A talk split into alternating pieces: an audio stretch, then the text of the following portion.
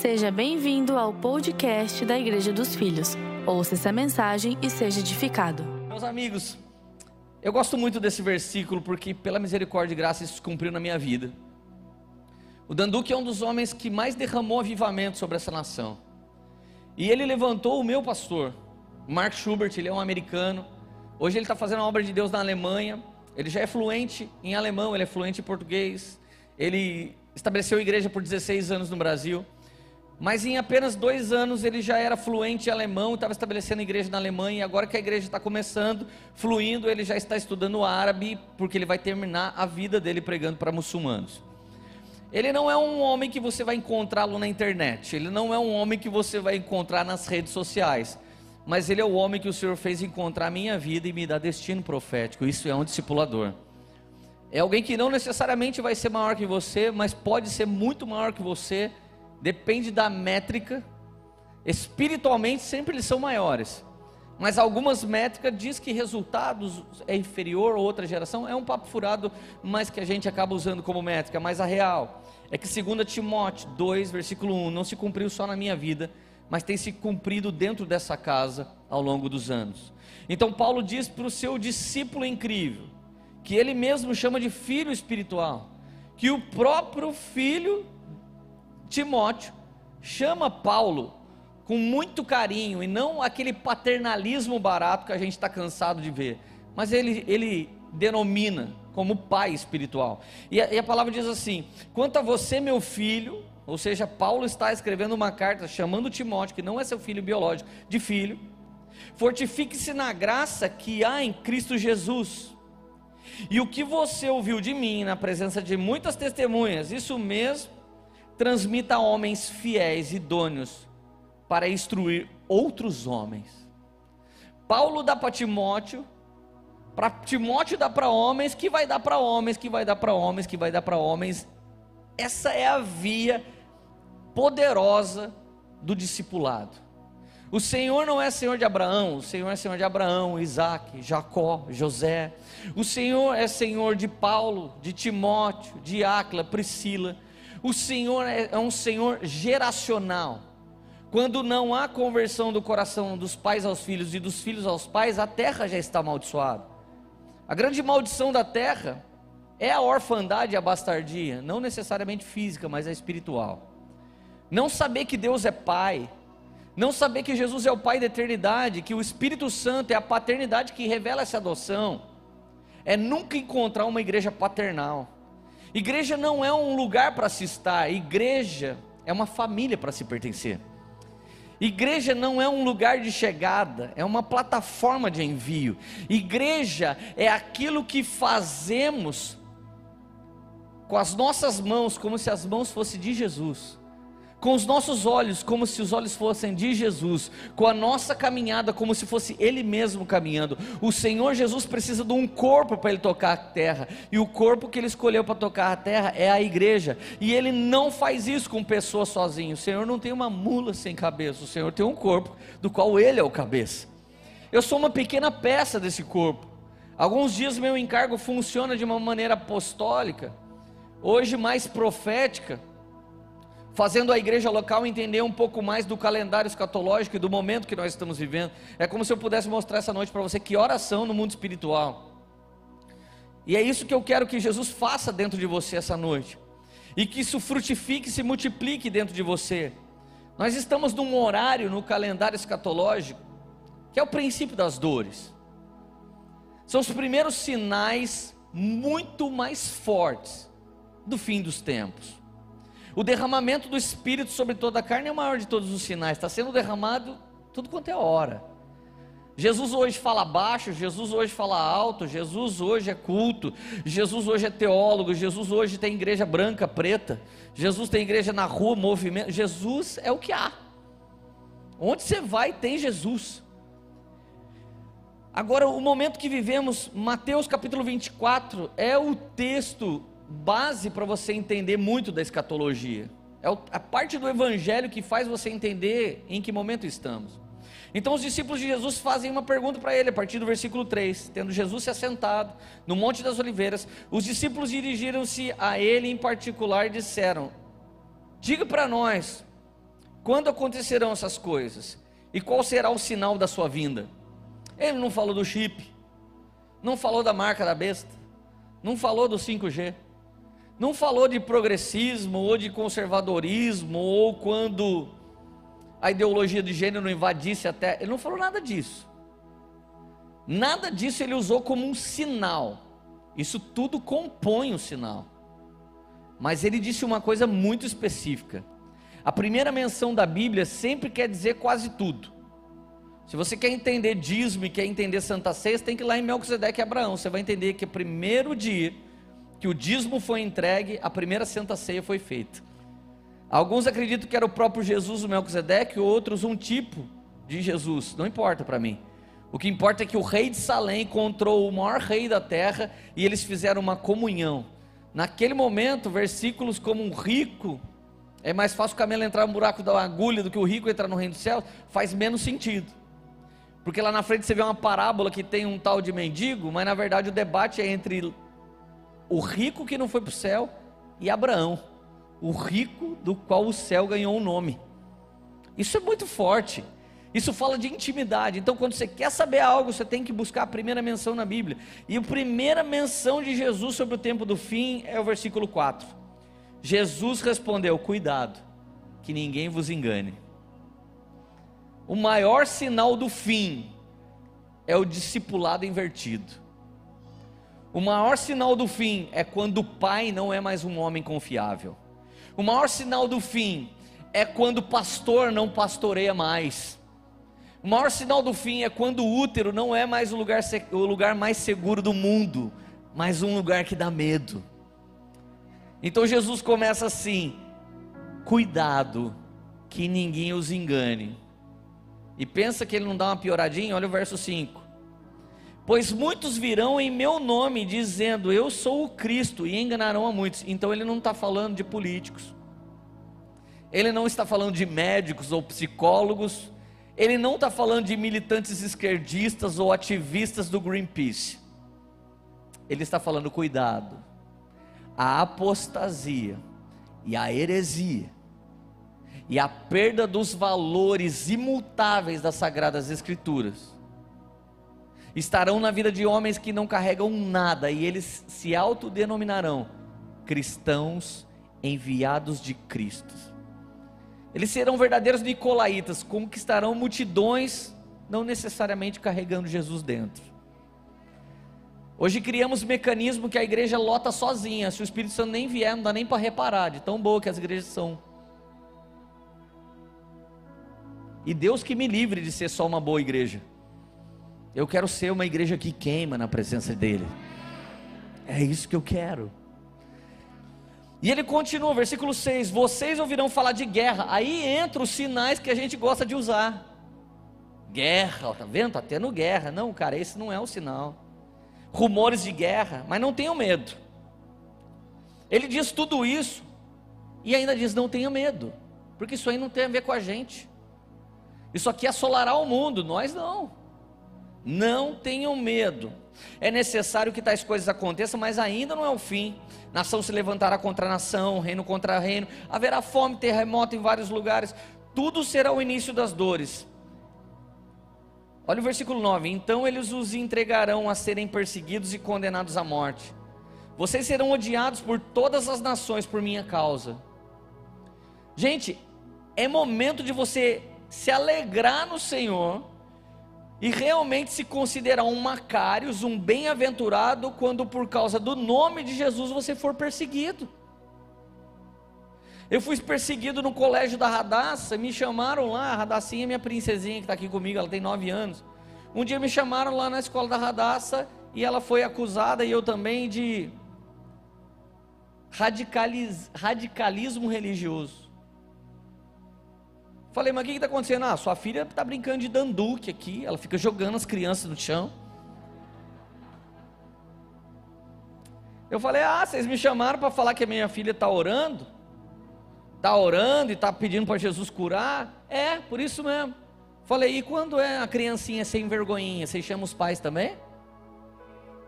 E quando os menininhos não valem nada, vocês chamam os pais também? Daí a moça já olhou para mim e falou, hum, já sei de onde vem. Falei, olha aqui senhora, Eu já ensinei a minha filha a estragar a sua escola antes que a sua escola estrague a minha filha.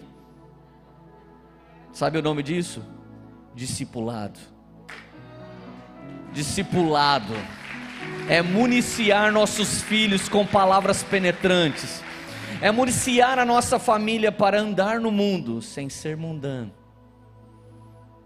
Então presta atenção, naquele tempo muitos ficarão escandalizados, trairão, odiarão uns aos outros, o número de falsos profetas surgirão e enganarão a muitos. Terceira menção de engano. E o aumento da maldade fará com que o amor de muitos venha esfriar, mas aquele que perseverar até o fim será salvo. Versículo 14: E este evangelho do reino, por muito tempo você ouviu alguém pregar o evangelho, mas note que a pregação do evangelho do reino, ela não é muito antiga. Os princípios e fundamentos do evangelho do reino tem no máximo 10 anos que está sendo pregado com ousadia. Cada vez com um espírito de revelação mais poderoso, mais profundo. Cada vez você vê pessoas mais jovens pregando oráculos mais profundos. O Senhor está se apressando em muitas coisas, Ele está municiando adolescentes. Então, os sinais da vinda de Jesus não é o joio maduro, mas é o trigo maduro. São os discípulos verdadeiros do Senhor. Mas o que Jesus disse como maior sinal do fim? Cuidado, que ninguém vos engane. Cara, minha vida, a do Bispo Eloy nem se fala. Foi ouvir gente falar: Ah, eu fui de uma igreja e me enganaram. Ô, gente, peraí. A Bíblia diz que você ia receber o Espírito da verdade e ele ia vos guiar toda a verdade. Por que, que você foi parar na mentira? Foi o Espírito Santo que te levou lá? Não foi. Alguma luzinha no seu urim tumim acendia assim: Hum, vai não não estou sentindo paz. Leandro, eu casei com o rapaz, ele era evangélico, depois acabou o nosso casamento. Er, deixa eu falar uma coisa: igreja é um lugar ruim para você escolher pessoa para casar. É ruim, gente, para fazer sociedade. Não é na igreja que você escolhe, é no lugar secreto que você escolhe.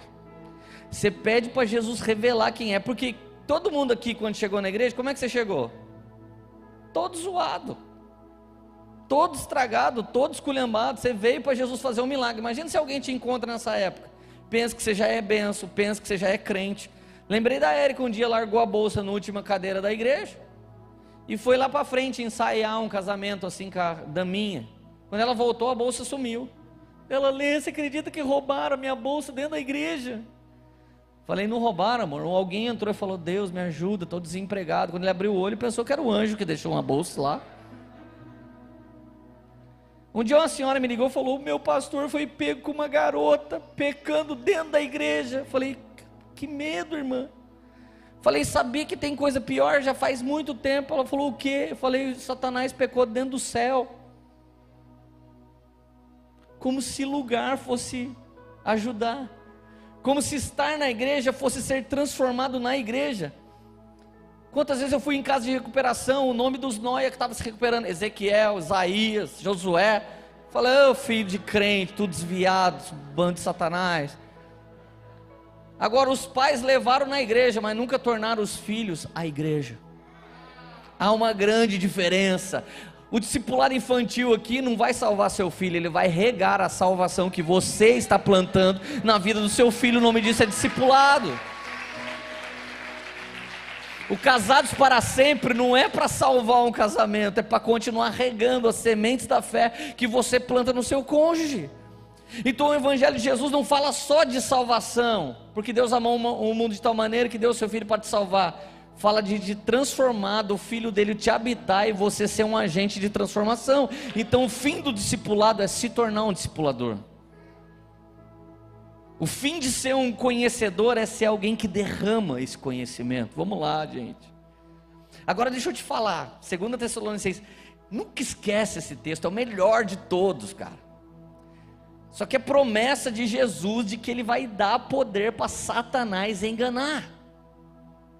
Credo, Leandro, o que, que é isso? Isso é Bíblia. Segunda Tessalonicenses 2, verso 7. Porque o mistério da iniquidade já opera, e aguarda somente que seja afastado daquele que agora o detém. Ei, está quase dois mil anos escrito esse texto. O mistério da iniquidade já operava. O diabo já operava engano. Ele já operava muitas coisas para enganar os escolhidos, se fosse possível. Continua. Versículo 8: Então será revelado o iníquo. Essa parte da pregação tem gente, tem alguns crentes que já está meio com medo até. Não aqui, mas em outras igrejas começa a ficar com medo. Ai meu Deus, será que vai acontecer comigo? Será que o demônio vai manifestar em mim até o final da pregação, Jesus? Não me expõe aqui, gente, é melhor cair endemoniado aqui do que cair no salão de cabeleireiro, que nem comigo foi. Eu estava lá cortando o cabelo, entrou um cara, nome de Jesus, eu caí. Vai por mim, aqui é ambiente seguro. A gente ainda faz festa quando alguém cai. Fala que benção, foi liberto. O único lugar que alguém faz festa quando uma encrenca dessa conta é aqui na igreja. Então é o seguinte: é um lugar de coisas loucas. É um lugar de coisas maravilhosas, não necessariamente de coisas que você pensa como incríveis, mas é o lugar onde o sobrenatural de Deus começa a operar em você, vai superar e bundar em você, até enviar você, porque você é a igreja, você é parte daquilo que Deus está fazendo, amém? Tem alguém feliz ainda? Então será revelado o Enico. Mas olha, olha só, Paulo já nos deixa tranquilo instantaneamente. A quem o Senhor Jesus matará com o sopro da sua boca e destruirá pela manifestação da sua vinda. Ou seja, Jesus vai fazer assim em algum momento. Acabou. Você entendeu quem é Jesus, gente? Vamos lá. Esse diabo que está enganando as pessoas, que está fazendo tanta maracutaia, tanta falcatrua, esse demônio terrível que aterrorizou as nações com o sopro da boca, Jesus vai jogar por terra o inimigo das nossas almas. Agora o alerta é: não se engane, ele não é poderoso assim, ele é sedutor. Não se engane, ele não é todo poderoso. Ele tem algum poder para seduzir. Seduzir quem? Será que sou eu, Lê? Versículo 8. O aparecimento desse Nico é segundo a ação de Satanás, com todo poder, sinais e prodígios da mentira. Uau! Eu sei que aqui não tem, mas se você é um crente que vai atrás de sinais, prodígios e maravilhas, você nem é bíblico. Porque o bíblico é os sinais acompanharão aqueles que creem. Então, se eu creio, eu ando pela fé. E atrás de mim vem um rastro de sinais. E pode ser que atrás dos rastros de sinais venham meus primeiros discípulos. Mas quem mais vai operar sinais e prodígios de maravilha nos últimos dias é o diabo. Então, quantas vezes a gente foi ensinado a ir para a igreja para sentir a presença de Deus? Mas a mulher com fluxo de sangue nos ensinou o contrário ela tocou em Jesus e ele sentiu a presença dela e ele parou e disse: Quem me tocou? Os discípulos falaram: Todo mundo está tocando, todo mundo aqui está lotado hoje. Não tinha pandemia ainda. Ele disse: Não, alguém me tocou. Eu senti. Então, o grande fundamento do sacerdócio do cristão não é você sentir a presença de Deus é ele sentir a sua presença e responder com a presença manifesta dele a fome e sede por pão e vinho que você tem. Aleluia, gente. É tão poderoso quando Jesus sente minha presença, porque ele vem. Fala, lê, o que, que você quer? Eu falo, eu quero mais. Eu quero muito mais, Jesus. Agora, versículo 10. E com todo engano de injustiça aos que estão perecendo, ou seja, quem vive no pecado porque não acolheram com amor a verdade para serem salvos. Não basta você ouvir a verdade que é ministrada aqui, tem que acolher isso no seu espírito, no seu coração, na sua alma com amor. Amar a palavra de Deus. Os que me amam me obedecem, não é os que me obedecem que me amam. Existe uma ordem nessa fala. Os que me amam querem estar comigo. Não é aqueles que fazem toda a minha vontade. Isso é lei. Mas os que me amam, eles querem estar comigo. Eles querem estar comigo. Eles têm fome da minha presença. Agora, o contrário disso é, versículo 12: a fim de serem condenados todos aqueles que creram, que não creram na verdade, mas tiveram prazer na injustiça. Toda pessoa que ama mais o pecado do que Jesus, segundo esse texto, vai ser seduzido pelo inimigo. Você já percebeu que quando o coração de um cristão endurece, ele para de orar, para de dizimar, para de se relacionar com Deus e começa a acusar pessoas para que ele vá embora da presença. Quando o cara para de dizimar, daqui a pouco ele já está fazendo um curso que custa 50 mil reais no final de semana. Tudo que ele não deu para Jesus, o devorador leva no sábado. Por quê? Porque todos aqueles que amaram mais os prazeres do que o Senhor, o espírito de sedução irá levá-los. Então, se você for emocionalmente abalado, se sentir órfão do seu pai e da sua mãe, pode ser que você nunca receba a paternidade de Aba. Esse último ano foi um ano que eu sofri inúmeras traições. O que diferia um cara como eu do bispo de vocês era coisas desse tipo. Eu não havia experimentado tanta gente abandonando a fé, abandonando a nossa liderança e indo embora. Há uma grande diferença entre alguém que nunca experimentou isso e alguém que já experimentou. Quando você passa por isso, você começa a fazer realmente tudo pela fé e não importa mais para quem você vai fazer. Você para de esperar algo das pessoas e começa a dar tudo que você tem para qualquer pessoa que tenha fome. Como o Jeff falou, a glória do semeador é só lançar semente, a da terra é ser a terra boa. Então derramar a minha melhor mensagem é minha glória. E a sua é ver o que você vai fazer com ela. Então o discipulado tem uma dupla responsabilidade. Precisão em dar para os nossos discípulos, nossos amados, nossos filhos, ou quem quer que seja que esteja na nossa mira, derramar algo genuíno do Senhor, porque o Senhor vai trabalhar para que se cumpra aquilo que Ele disse, não aquilo que a gente inventou. Nosso zelo é ser ortodoxo, e o zelo de quem nos ouve é cuidar disso como um tesouro precioso. Agora as seduções elas vão chegando em níveis como Romanos 1:21. Por isso Deus os entregou à impureza sexual segundo os desejos pecaminosos do seu coração. Irmão, quando, quando o diabo se levanta contra mim contra você, é porque Deus ainda nos ama. Quando começa uma perseguição, Deus nos ama muito e está nos quebrantando. Mas se um dia Deus entregar nosso coração para os nossos desejos caídos, já era. Ninguém pode nos salvar.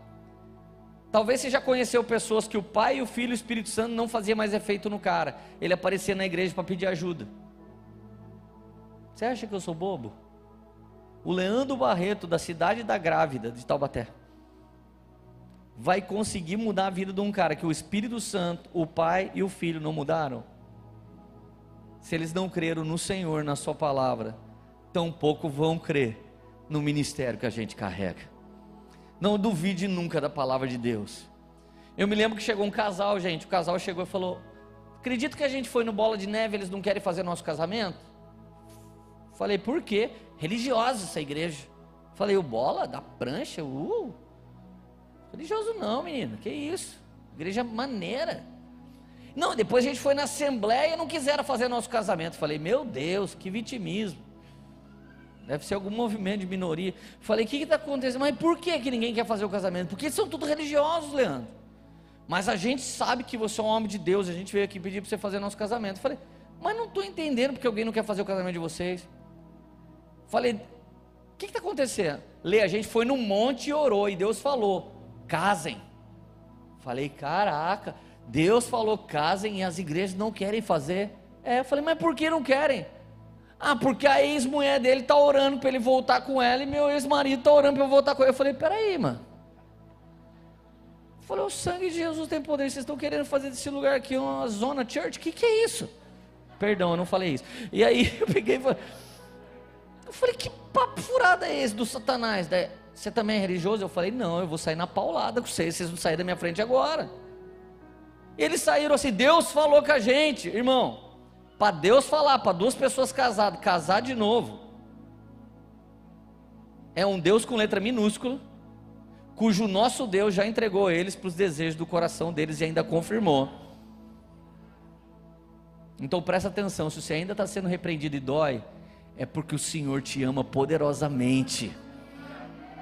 Mas o dia que alguém largar você sem freio para você pecar qualquer pecado, não há mais sacrifício. Então olha só, para eu entender o que está acontecendo nesse tempo, o que Deus está fazendo nesse tempo, também eu preciso entender o principado que opera nesse tempo.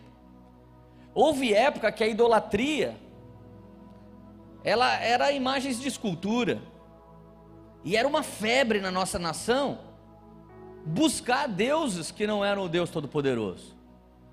Hoje em dia, até alguns praticantes de determinadas idolatrias desse tipo já sabem que é idolatria, e eles até faz com meio medo vai que eu estou pecando mesmo, né? A idolatria não é mais deuses feitos pela mão de homens.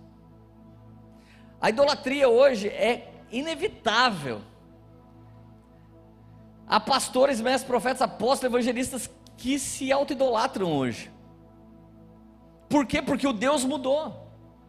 O Deus antes era alguma coisa.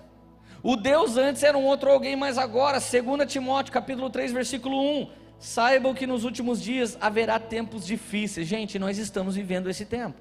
É muito difícil. Se você compara com 5 anos atrás era mais fácil, 10 era mais fácil, 30 anos até a vontade de pegar o DeLorean do Martin McFly e ir de volta para o passado. Saiba que nos últimos dias haverá tempos muito difíceis, pois as pessoas amarão a si mesmas e ao dinheiro. Você conhece alguém que abandonou o lar e foi se aventurar num relacionamento, provavelmente. Qual foi a fala dele? Não aguento mais sofrer, eu quero ser feliz. Você conhece alguém que rachou uma igreja, foi lá, abriu o puxadinho church. Eu não quero mais ficar aqui debaixo desse jugo, eu quero ser feliz. Você conhece homem e mulher de Deus que abandonou seu cônjuge, homem e mulher de Deus também. Onde você vai, irmão? Não, eu quero ser feliz. Hoje alguém aborta o seu bebê porque ele quer continuar sendo feliz. E quando o adolescente resolver abortar o pai?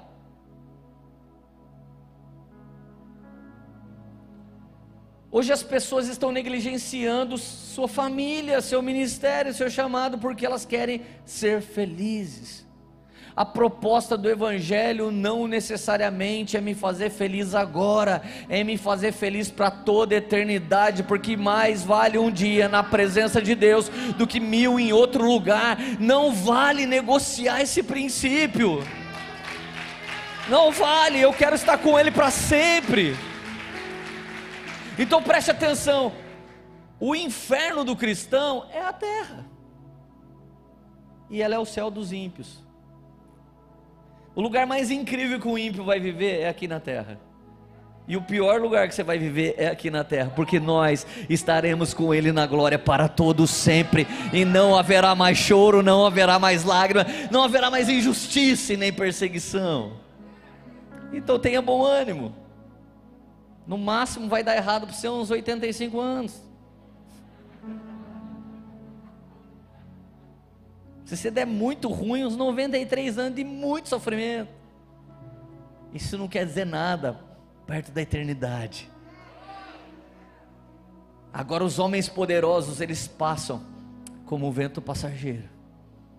Eles murcham como a folha de uma árvore. E eles vão passar o resto da eternidade num lugar muito pior do que o planeta Terra. Qual é o antídoto para eu não ser o amante de mim mesmo? É ficar em terceiro lugar.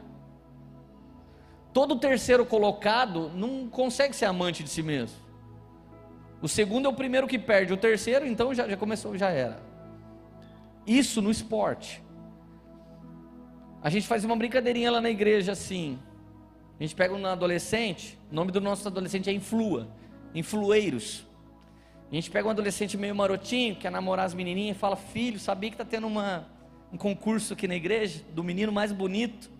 Ele, sério? Eu falei: É, cara, você está em terceiro lugar. Ele, uau.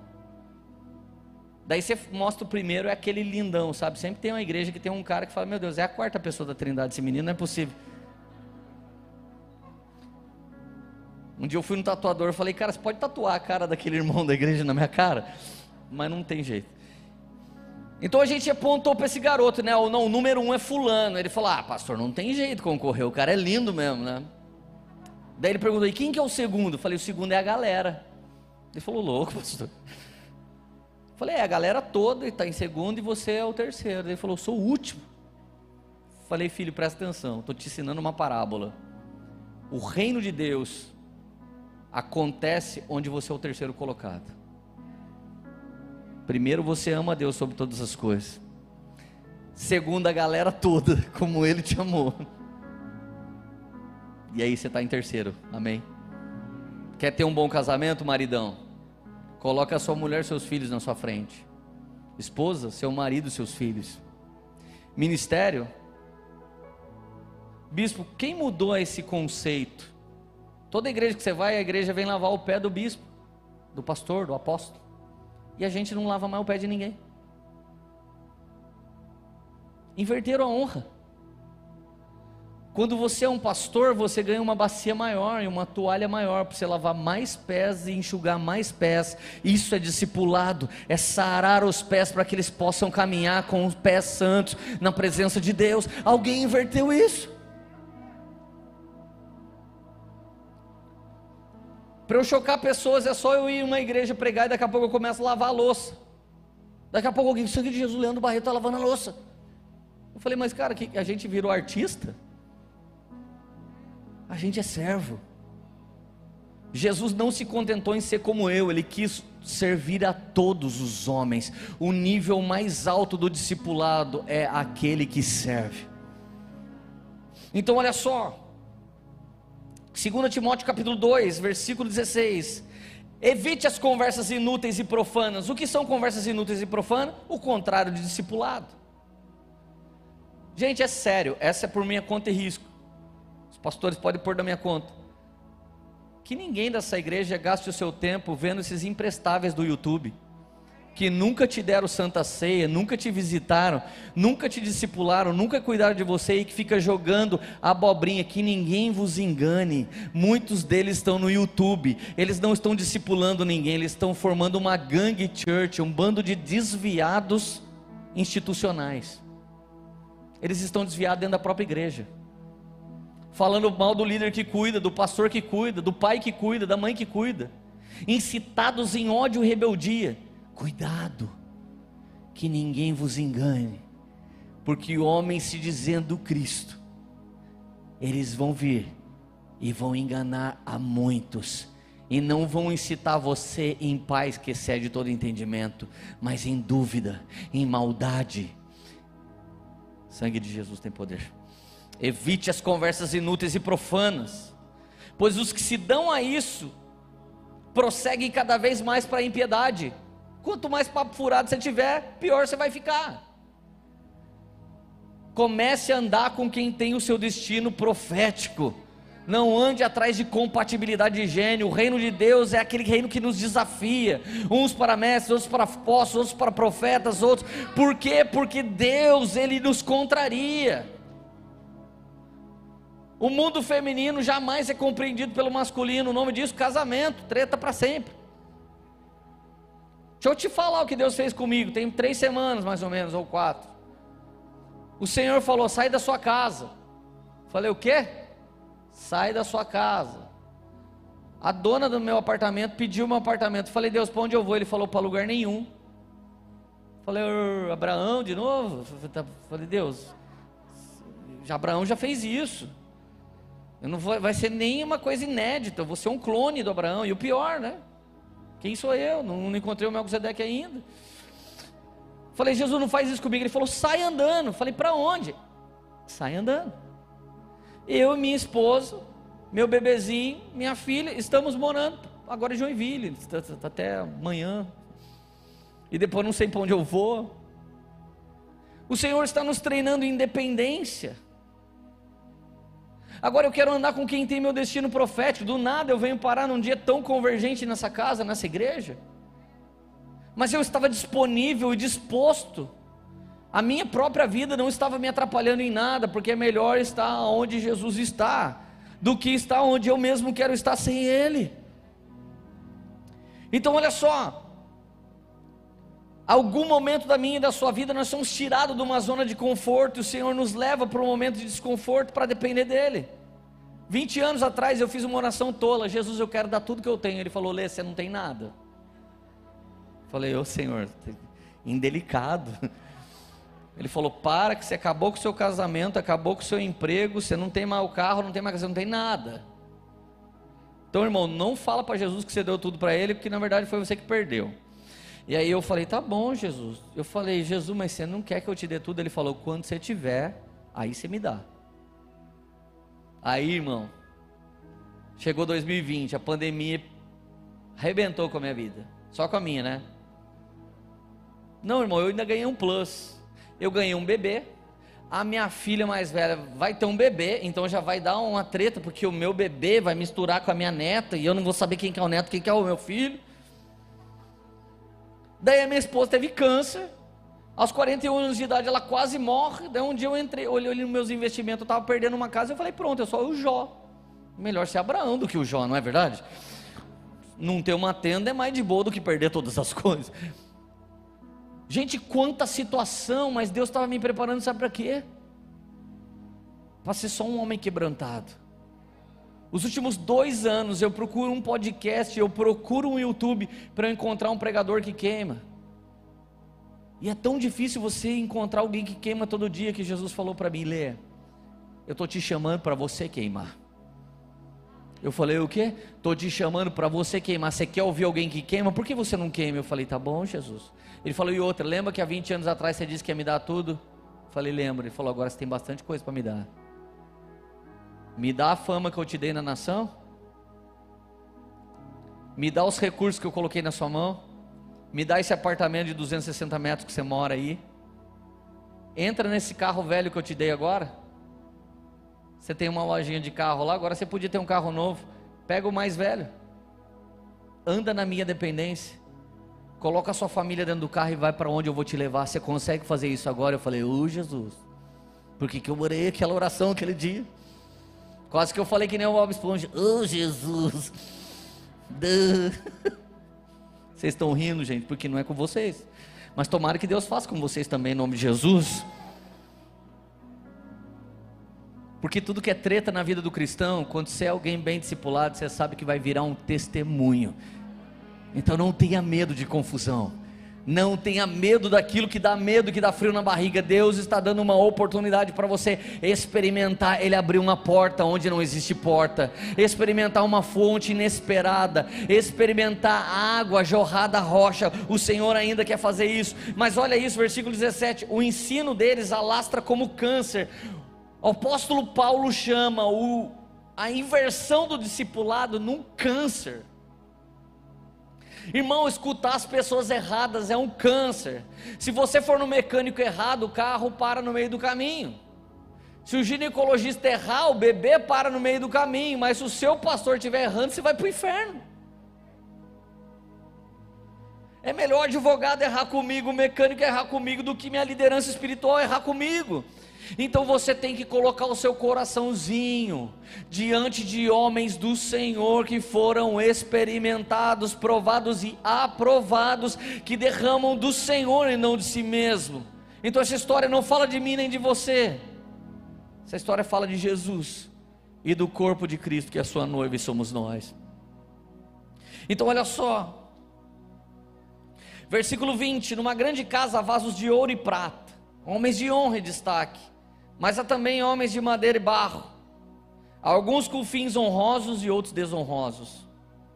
Se alguém se purificar dessas coisas, se santificar, será útil para o Senhor e preparado para toda boa obra. Fuja dos desejos malignos da juventude, siga a justiça, a fé e o amor e a paz.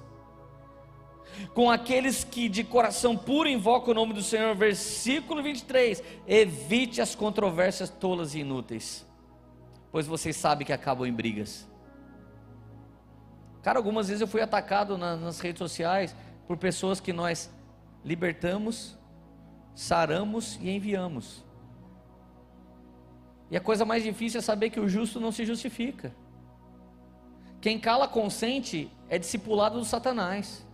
Porque os que confiam no Senhor permanecem calados na presença do Senhor. O Senhor é a nossa vingança, não nós mesmos. Homens íntegros, homens de fé, eles esperam com paciência no Senhor, que ouve o nosso clamor, que, que ouve a nossa angústia. Então, olha só, ele continua assim: ao servo do Senhor não convém brigar, mas sim ser amável para com todos, apto a ensinar, paciente. Versículo 25: deve corrigir com mansidão os que se opõem a eles. Meus amigos, sempre estamos num discipulado. Bispo Eloy me discipulou acerca de GCs, acerca da estrutura de igreja. Mark Schubert me discipulou acerca de sã doutrina. Dan Duque me discipulou acerca de avivamento. Tiago Nigro nem é crente. Me discipulou em investimentos e eu tenho me dedicado nos últimos 24 meses a isso. A verdade é que em todo lugar que você está, está acontecendo discipulado. A questão é se você está discipulando ou está sendo discipulado. Quando você senta com a sua nutricionista, ela te discipula em parar de comer que nem um louco e se nutrir. Quando você está com o seu advogado, ele te discipula acerca do, do direito e das leis. Mas quando você conversa com pessoas que falam mal da sua igreja e você não faz nada, você está sendo discipulado pelo inferno. Quando você senta na roda dos escarnecedores e você deixa ele falar e você fica passivo, ele está te discipulando. Nós podemos ser discipulados. Hoje eu tenho em torno de umas 11 pessoas que falam na minha vida. Cada uma fala numa área. Eu até não defini um cara falando sobre mim. Por exemplo, o meu pastor me lidera. Ele tem 60 anos, mas ele nem casado é. Chega na hora do discipulado de casal, ele fala para mim: Lê, não sei muito, né? A minha varoa não chegou ainda. Então ele tem um discípulo, Guilherme Lima e Larissa. São mestres das escrituras, congregam na igreja que eu sou pastor. E olha que interessante, eles congregam na igreja que eu sou pastor, mas na hora de falar de casamento, eles nos discipulam. O nome disso é sabedoria. Porque numa multidão de conselhos, existe uma sábia saída. Numa multidão de conselheiros, de homens aptos, experimentados. Teve dia que eu tive problema jurídico com o Jeff. Você precisa de um ambiente de homens sérios, corretos, que você pode confiar o seu coração e pedir um conselho. Hoje, hoje existem muitos homens nobres, experimentados nessa igreja, eles são conselheiros nessa casa. São os muitos discipuladores. São homens que corrigem com paciência, ensinam com mansidão, até mesmo quem se opõe a eles. A nós, os que estamos ficando mais maduros no discipulado, quando alguém quiser brigar com a gente, mostra para ele que você não quer briga. Você quer só a verdade. Você sempre vai resolver coisas com homens tementes quando a discussão termina na verdade. E a verdade é o contrário do que Jesus falou para a gente se cuidar. Ele falou para a gente se cuidar com a mentira. Porque muitos viriam até a gente nos enganar. Minha pergunta é: nas mesas que você está, você está ganhando ou está perdendo? Está salvando ou está se perdendo? Está sendo inocente ou sendo astuto? Está compactuando ou está confrontando? Em todas as mesas que você tiver, haverá um discipulado. A questão é quem é o Senhor desse discipulado. Tem alguém feliz ainda? Agora, gente, a oração de Jesus em João 17, do verso 6 ao 19, ela é assim: Pai, eu sou um contigo, o Senhor é um comigo, e eu oro para que esse povo se torne um comigo, porque o Senhor desce cada um deles para mim. Senhor, eles estão no mundo, mas eles não pertencem ao mundo, eles pertencem ao Senhor. E olha que louco. Nesse dia Jesus não ora pela música gospel. Acho que ele nem queria que ela existisse. Jesus não ora por um, uma praça gospel, um bar gospel um condomínio gospel. Ele não pede para a gente sair do mundo. Ele fala, Pai, eu não peço que o Senhor os tire do mundo, mas eu peço que o Senhor os livre do mal. Porque eu preciso de discipuladores incendiados andando pela terra. Isaías 60: densas trevas cobrem a terra mas a luz do Senhor raia sobre ti. Raia sobre quem? Sobre nós, os que estamos cheios da palavra de Deus, cheios do Espírito de Deus. E Ele não queria que a gente tivesse uma música só para a gente, Ele queria que a música fosse música. E você ia saber, só pela letra, se aquela música louvava o Senhor ou se não louvava. Nunca vai dar certo homens que não completaram a salvação tentando fazer uma coisa. Olha que louco. A Bíblia diz que Noé foi tão discipulador da sua família que ele convenceu a família a entrar no barco, construir um barco com ele. E a Bíblia diz que a obediência dele condenou a terra, certo? E eles foram salvos, certo? Errado. Só do dilúvio. Foi a porta abrir, já saiu o primeiro filho desviado. Unidade da fé, e a gente vem a viver o que ele espera para a igreja. Você está aqui ainda, está feliz? Agora, gente, a obra santificadora do Espírito é uma coisa muito poderosa. Em 2 Tessalonicenses capítulo 2, versículo 13, Paulo fala sobre a obra santificadora do Espírito e a fé na verdade. As duas coisas que o discipulado vai precisar ter é o toque do Espírito e a fé na verdade dele que vai se cumprir. Eu tenho alguns amigos incríveis. A maior parte da minha teologia é arminianista, não toda. Mas eu já cheguei para alguns amigos meus arminianistas, eu falei para eles, cara, eu odeio a pregação de vocês. E eles falaram, por quê? Eu falei, porque toda vez que vocês terminam a mensagem, a gente está devendo para Deus. E não tem como pagar. Você termina a mensagem, está todo mundo assim, é. Misericórdia. É um sentimento de que Deus nunca está feliz. Porque falta o quê? A obra santificadora do Espírito Santo. Uma mensagem de Deus, ela pode te desafiar, ela pode condenar o pecado, ela pode desenhar, mas no final, o Espírito Santo está aqui e ele pode te tocar hoje e te transformar para sempre, e vai se cumprir em você aquilo que você não pode viver, aquilo que você não pode fazer, porque isso é um dom dele. Você só pode crer na palavra e ela vai se cumprir na sua vida em nome de Jesus. E por que, que eu prego assim? Porque eu era um drogado. E quando eu tentei o suicídio, dia 19 de agosto de 1999, um crente entrou no meu salão de cabeleireiro e ele profetizou para mim. E eu usava todo tipo de droga, todo tipo de bebida. Então ele impôs as mãos sobre mim, eu caí. Quando eu levantei, eu fui liberto. Nunca mais eu caí novamente, porque se o Filho vos libertar, verdadeiramente você vai ser livre. Isso não vem por prática de coisa nenhuma, a não ser por uma experiência com o Espírito Santo de Deus. Então essa mensagem minha é pesada demais, se o Espírito não estiver presente. Mas ela é um simples norte para aqueles que amam o Espírito Santo de Deus e sabem que Ele é capaz de fazer algo sobre a vida de cada um de nós. Aleluia. E eu quero terminar essa mensagem em 1 Coríntios 4, versículo 15. O discipulado não te dá um título de líder, nem tutor. Nós começamos tecnicamente como um tutor ou como um líder, mas terminamos organicamente com um relacionamento de prazer. Eu sou um líder emancipado, eu tenho um pastor. Mas estar em Joinville para mim fala de querer ter mais daquilo que eu não sou obrigado a ter. Eu não tenho que vir aqui todo mês, nem todo ano, mas estar com o Tiago, com a Dai, com o Jeff,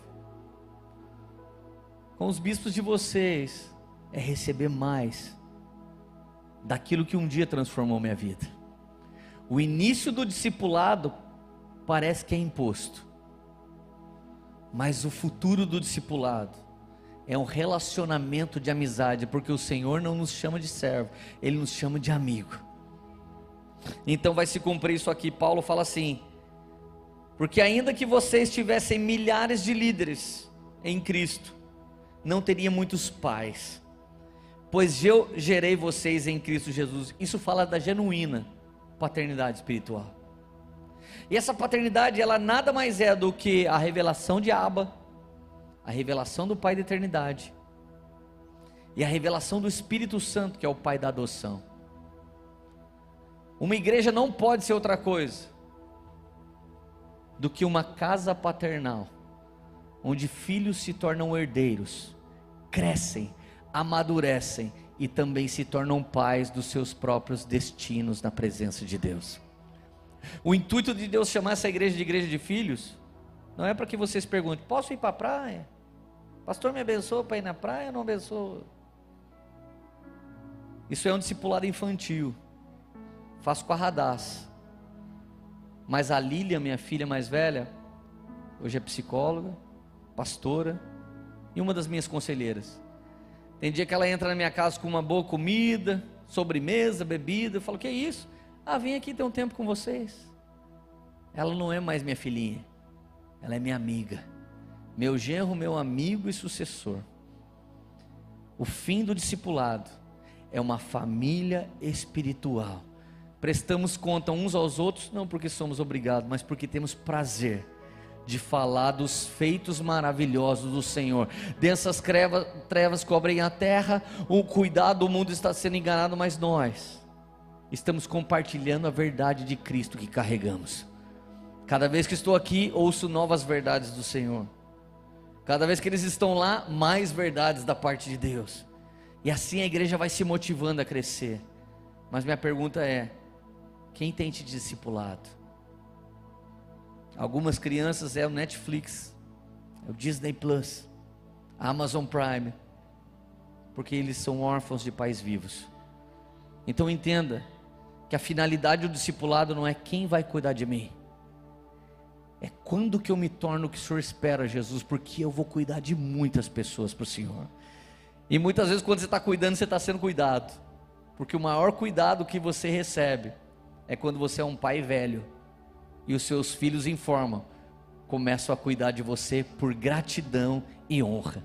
O fim do discipulado é esse. E o contrário do discipulado é gente que não te ama, te sectarizando, via filosofia, ideologias políticas, evangelho fragmentado. Esses falsos mestres estão para todo lado mas a igreja verdadeira de Jesus está aqui essa noite. Fique ligado conosco. Em breve teremos mais conteúdos para abençoar a sua vida.